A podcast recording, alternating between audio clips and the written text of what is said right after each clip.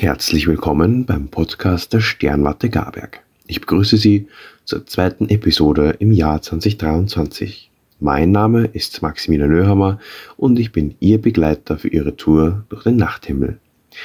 In dieser Ausgabe spreche ich über Deep Sky Objekte und welche im Februar besonders gut zu beobachten sind. Anschließend gibt es wie üblich den Monatsüberblick. Was sind eigentlich Deep Sky Objekte? Deep Sky Objekte sind astronomische Objekte, die sich außerhalb unseres Sonnensystems befinden und in der Regel sehr weit entfernt sind. Sie umfassen Sterne, Galaxien, Nebel und andere kosmische Strukturen. Diese sind in vielen sogenannten Deep Sky Katalogen aufgelistet. Am bekanntesten ist der Messier-Katalog mit 110 Einträgen und der NGC-Katalog mit 7850 Einträgen. Einige bekannte Beispiele dafür sind die Andromeda-Galaxie, der Orionnebel und die Plejaden-Sterngruppe. Deep Sky-Objekte sind für Amateurastronomen und professionelle Astronomen gleichermaßen von Interesse, da sie einen Einblick in die Entstehung und Evolution des Universums geben und uns ermöglichen, die Schönheit und Vielfalt des Weltalls zu erkunden. Welche Deep Sky Objekte sind nun besonders gut im Februar zu fotografieren und zu beobachten? Der Kugelsternhaufen NGC 2808 oder 2808 im Sternbild Carina. Das beste Datum zur Beobachtung ist der 8.2.2023. Dabei ist die Mondbeleuchtung ca. 95%. Die Altersschätzung liegt bei ca. 12,5 Milliarden Jahren. Die Bodesgalaxie M81 oder auch bekannt als NGC 3031 oder 3031 ist eine Spiralgalaxie, eine der hellsten am Nachthimmel und somit hell genug, um bei Lichtverschmutzung beobachtet zu werden. Das beste Datum ist der 19.2. Es ist zu finden im Sternbild Großer Bär. Der Mond ist da nur zu 3% beleuchtet.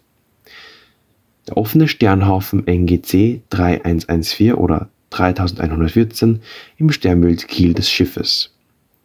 Der Mond ist da nur zu 1% beleuchtet und zwar am 21.02., was das beste Datum für diesen Sternhaufen ist. Bei sehr dunklem Himmel kann man ihn eventuell sogar nur mit bloßem Auge erkennen. Und zum Abschluss der offene Sternhaufen IC 2581 oder auch 2581 im Sternbild Kiel des Schiffes. Am Tag der besten Beobachtung hat der Mond nur ca. 50% Beleuchtung, das ist am 27.02.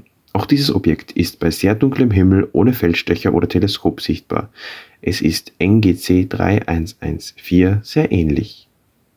Ein kleiner Tipp. In der kostenlosen App Stellarum für iOS und Android kann man nicht nur Deep Sky Objekte, sondern auch Planeten, Kometen etc. suchen und es wird die genaue Position am Himmel angezeigt, inklusive Informationen. Für iOS kann ich das kostenpflichtige Programm Luminous Pro empfehlen, was sehr gut funktioniert. Kommen wir nun zum Monatsüberblick. Beginnen wir den Monatsüberblick wieder mit dem Sonnenlauf. Zu Beginn des Monats beginnt die Dämmerung am Morgen um ca. 20 vor 7. Der Sonnenaufgang erfolgt dann um kurz vor 8. Die Sonne geht unter um Viertel über fünf und die Dämmerung endet um circa halb sieben.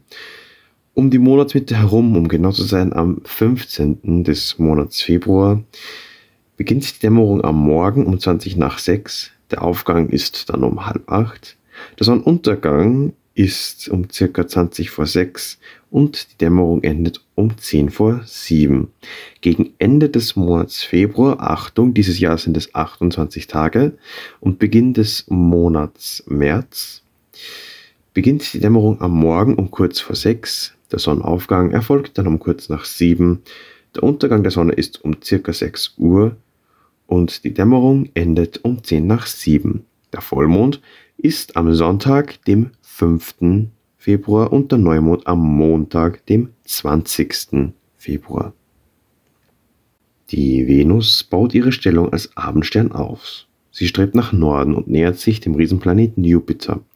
Damit stehen die beiden hellsten Planeten am abendlichen Winterhimmel tief im Westhimmel. Venus geht am Monatsersten noch um circa 20 nach 7 unter und gegen Monatsende dann erst um dreiviertel neun. Der Mars, wieder rechtläufig im Stier, steht als heller Planet hoch am westlichen Abendhimmel, wenn er auch wieder lichtschwächer wird. Die Untergänge des Mars verfrühen sich von 4.26 Uhr am Monatsanfang auf 10 vor 4 zur Monatsmitte und auf ca. 20 nach 3 am Monatsende. Jupiter kann noch am Abendhimmel gesehen werden. Allerdings verkürzt er seine Sichtbarkeitsdauer drastisch. Die Jupiteruntergänge erfolgen immer früher, die Abenddämmerung setzt jedoch immer später ein. Denn geht Jupiter am 1. noch um circa kurz nach 10 unter, so sinkt er am 28. bereits um kurz vor 9 unter die westliche Horizontlinie. Der Fixsternhimmel im Monat Februar. Der Anblick des abendlichen Sternzeltes hat sich gegenüber dem Vormonat noch nicht wesentlich verändert. Das Himmelsgewölbe hat sich erst um ca. 30 Grad weitergedreht, wenn man zur gleichen Uhrzeit wie im Vormonat zum Sternenhimmel blickt. Da ein Sterntag 23 Stunden und 56 Minuten lang ist, kulminieren alle Sterne täglich vier Minuten früher als am Vortag. Nach einem Monat, also nach 30 Tagen, passieren alle Sterne den Meridian zwei Stunden früher als zum Monatsbeginn. Orion hat um 22 Uhr der mitteleuropäischen Zeitzone bereits den Himmelsmeridian durchschritten. Sein rötlicher Schulterstern Beteigeuze und sein bläulicher Fußstern Riegel sind selbst am aufgehellten Stadthimmel gut zu erkennen. Ebenso gut zu erkennen sind die drei Sterne, die in einer Linie geordnet sind, seine Gürtelsterne. Nur unter guten Sichtbedingungen ist allerdings der große Orannebel, genannt M42, knapp südlich der drei Gürtelsterne mit freiem Auge auszumachen. Dieses Sternenentstehungsnest ist ein attraktives Objekt für Fernglasbeobachter. Eingebettet in dieser Staub- und Gaswolke sind zahlreiche junge, heiße bläuliche Sterne. Der Orannebel ist ca. 1400 Lichtjahre entfernt. Dem Himmelsjäger Orion folgt der große Hund, dessen intensiv bläulich strahlender Hauptstern Sirius eben den Meridian passiert hat. Am Osthimmel kündigt sich der kommende Frühling an. Der Löwe nimmt hier seinen Platz ein. Der Löwe ist das Leitsternbild des Frühlingshimmels. Sein Hauptstern Regulus fällt als einziger Stern erster Größe in dieser Gegend sofort auf. Von Regulus ist das Licht ca. 79 Jahre zur Erde unterwegs. Hoch über unseren Köpfen stehen die Zwillinge. Zwischen dem Löwen und den Zwillingen findet man den Krebs. Dem Namen nach kennt ihn fast jeder, da er zum Tierkreis gehört, dessen Bilder in Horoskopen regelmäßig erwähnt werden.